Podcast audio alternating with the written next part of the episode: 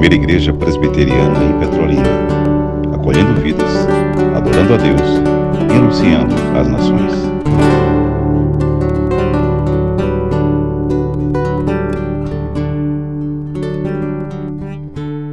do tema da série Efésios, a saga de uma igreja gloriosa. Hoje à noite teremos o segundo sermão da série, a partir do versículo 3 até o versículo 14. Daí provavelmente teremos um sermão parte 1 e parte 2 também, se for o caso. E em seguida teremos sermão baseado na oração que o apóstolo Paulo faz, a partir do versículo 15, da carta de Deus aos Efésios, o primeiro capítulo. Abra sua Bíblia, carta de Deus aos Efésios, o primeiro capítulo, versículo 15. Essa perícope, ou esse trecho, ou esse parágrafo, vai ser o parágrafo, como já dissemos, de um dos sermões que será pregado aqui à noite, no futuro próximo. Mas nós queremos aproveitar já um gancho aqui nesse texto e relembrar relembrar algumas verdades e realidades espirituais que nos alinham mais e mais com Deus.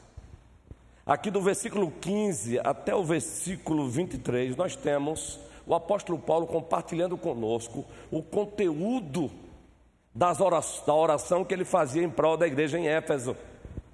Ele compartilha conosco o conteúdo da oração que ele fazia com frequência pela igreja em Éfeso.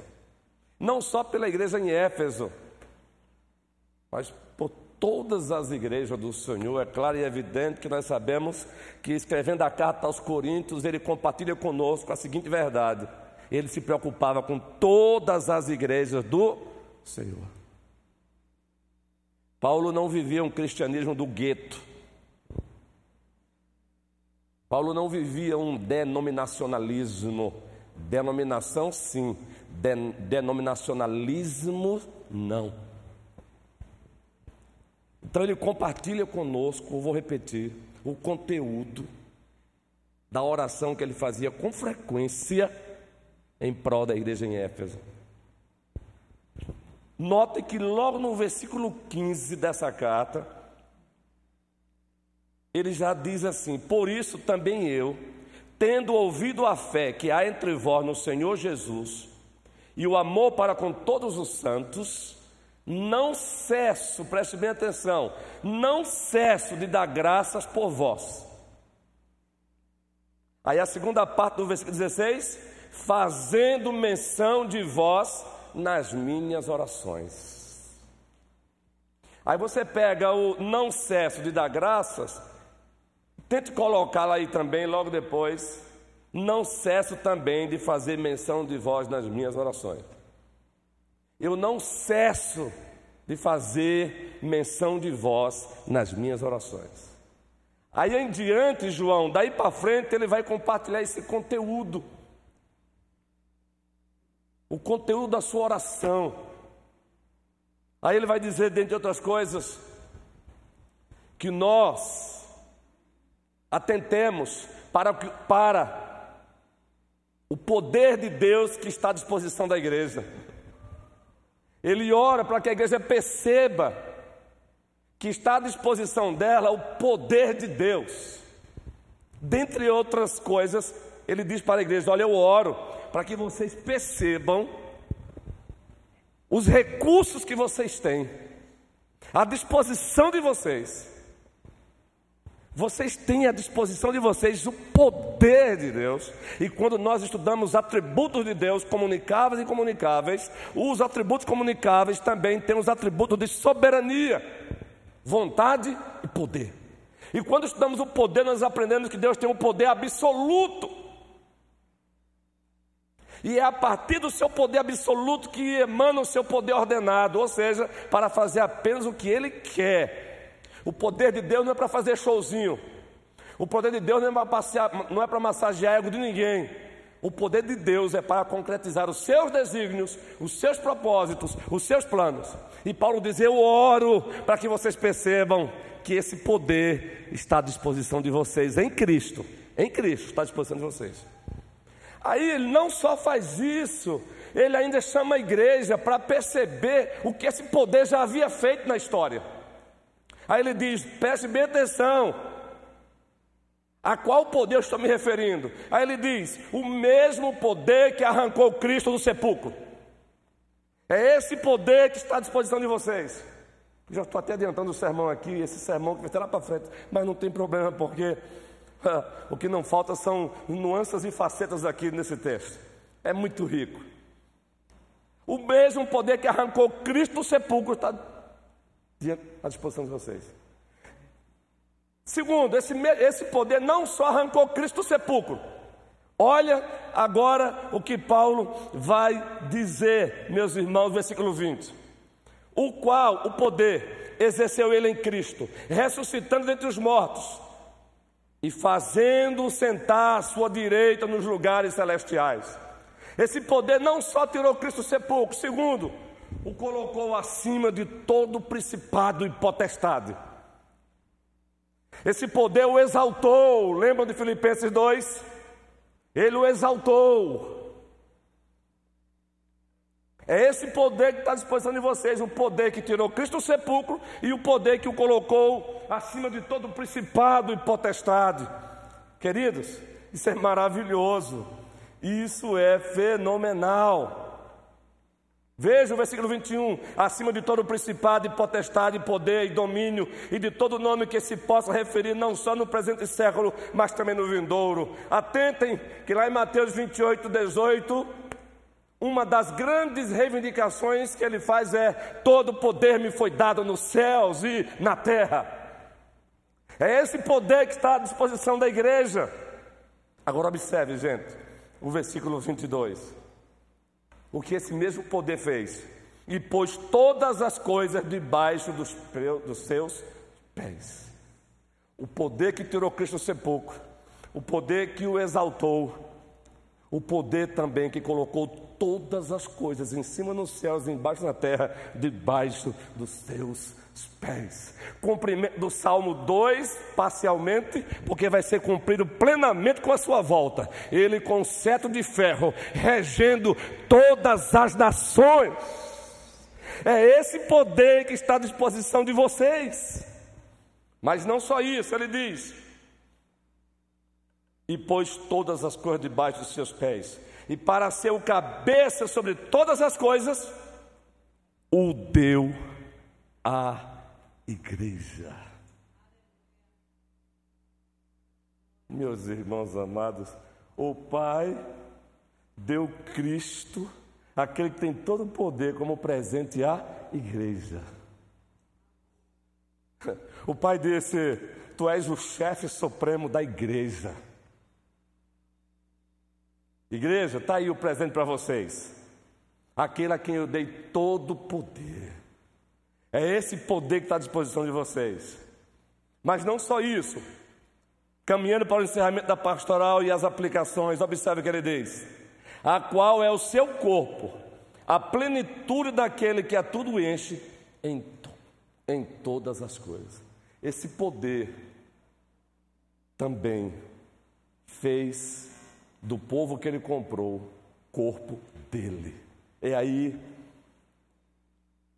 onde queremos chegar.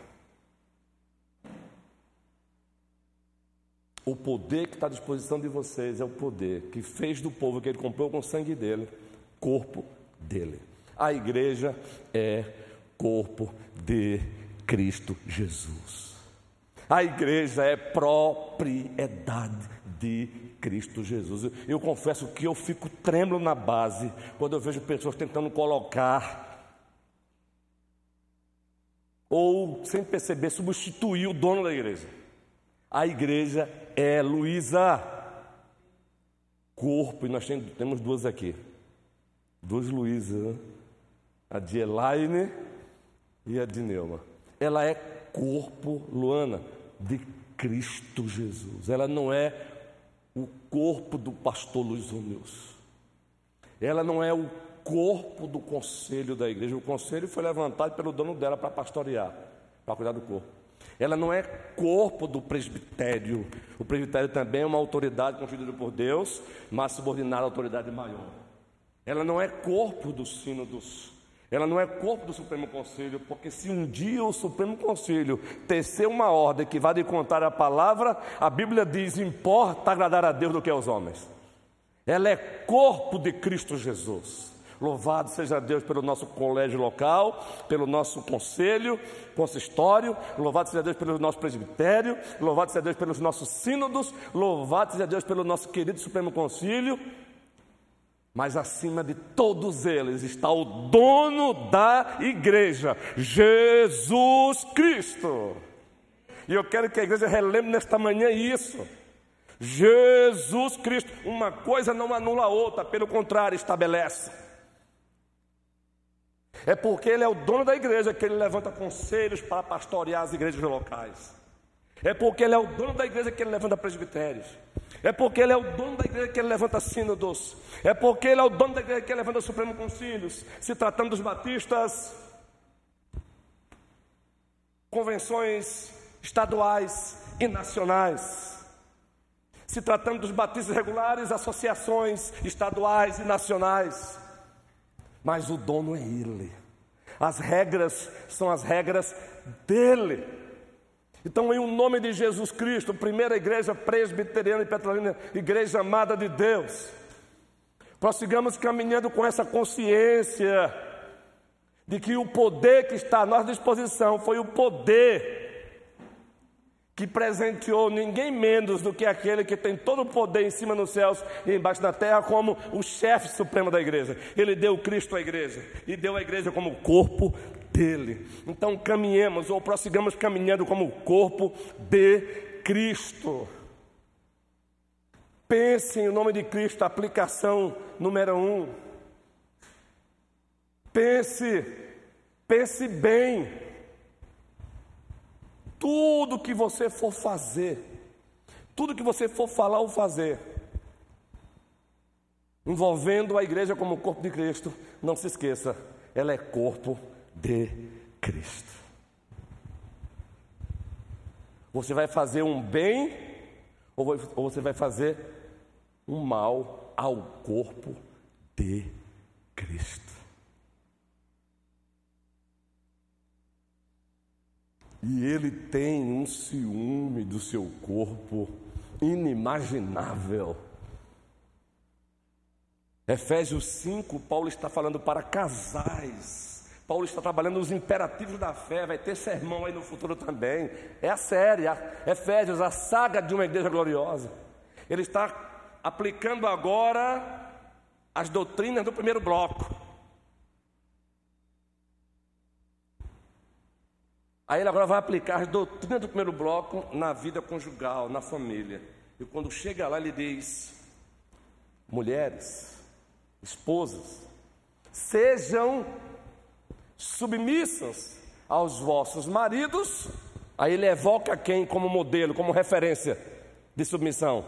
Assim como a igreja é submissa, acima de tudo, a quem? A Cristo a Cristo. Aí ele volta-se para os maridos. Sai da parte das mulheres para maridos, amai as vossas mulheres. Referência absoluta. Quem é a referência que ele vai tomar agora novamente, Cristo? Assim como Cristo amou a igreja e se doou por ela e se entregou por ela. Ei, ele ama a igreja. Paulo está falando para relação conjugal ele está falando para a relação familiar, porque ele vai continuar o texto no capítulo 6. Mas quem é que ele evoca como modelo de relação? A igreja e Cristo. Cristo é a igreja. Ele ama a igreja. Aliás, o sermão de hoje à noite, no primeiro capítulo, do versículo 3 até o 14, provavelmente tem a parte 1 e parte 2, ou parte 3, vocês vão ver. Que maravilha. O que vocês já sabem, mas Nunca um sermão é o mesmo sermão, porque sempre um sermão você tem o Espírito Santo soprando iluminação e trazendo as riquezas que se encontram nele e edificando a sua igreja.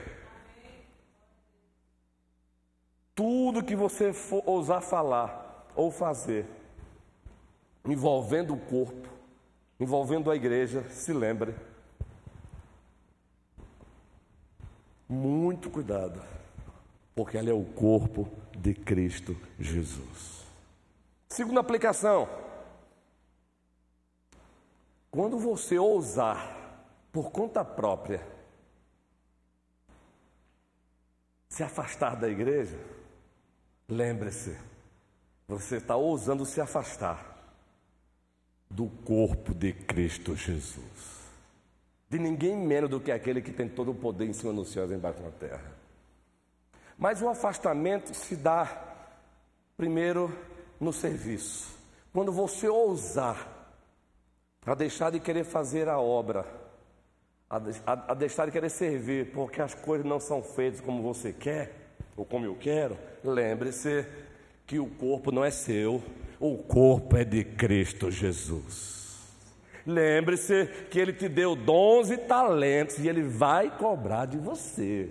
Porque nas nossas andanças por aí como pastor, rapaz, agora virou moda o crente por conta própria decidir se ele vai servir ou não. Se ele vai se engajar ou não na obra. Se ele vai fazer ou não. Eu não sei que tipo de Bíblia alguns cristãos, por esse Brasil afora, estão lendo. Esse comportamento de alguns só me diz uma coisa: não estão lendo a Escritura. E se estão lendo, estão lendo com os óculos de muitos ismos, e um deles dos cristãos progressistas, que estão transformando a Bíblia no mosaico de decisões humanas e não como palavra de Deus. Então, que o Senhor nos abençoe, povo amado de Deus. Prossigamos caminhando com essa consciência. Nós temos esse poder à nossa disposição, mas esse poder só é usufruído em Cristo. Esse poder diz que Ele é nosso e nós somos dele. Que o Senhor nos abençoe. Meus irmãos, eu quero ainda nessa pastoral rapidamente dizer que compartilhar, eu, me, me fizeram um pedido, o reverendo Marcelino me fez um pedido como diretor do Instituto Reformado do Sertão do Vale, compartilhar com vocês que o Instituto Reformado do Vale está oferecendo cursos, cadeiras isoladas. Agora está oferecendo um curso de apologética. O professor reverendo Ronaldo Vasconcelos só para identificar a questão de aproximação, ele é o genro do reverendo Augusto Nicodemos. 40 reais você paga e você assiste a aula a hora que você quiser, não é? São aulas já gravadas. Então, além de você crescer na apologética cristã e reformada, você também acaba contribuindo com o Instituto Reformado do Vale. É só você procurar o Instituto Reformado do Vale a gente vai compartilhar o link do Instituto no grupo da igreja, para caso você se interesse. A gente recomenda. O reverendo Ronaldo Vasconcelos é um servo de Deus. Ele se encontra atualmente pastoreando a igreja presbiteriana em Casa Caiada. Foi reeleito agora, graças a Deus, para mais cinco anos. Inclusive, está lá no Supremo Conselho. Participou até de uma comissão muito importante. Muito importante. Já saiu até a resolução sobre mulher pregando no culto ou não. Muito boa, já li a resolução. Essa daí eu me alegro, porque tem um, um a, a força bíblica ali regindo. Isso é bom, regendo. Então faça, se você pode, se você não pode, paciência, espera outro momento. Mas se você pode, faça, vale a pena. Apologética é o curso. Curso rápido, você recebe o certificado do ITR. Tá bom? A gente vai ficar sempre dando informações sobre esse curso. Sandra,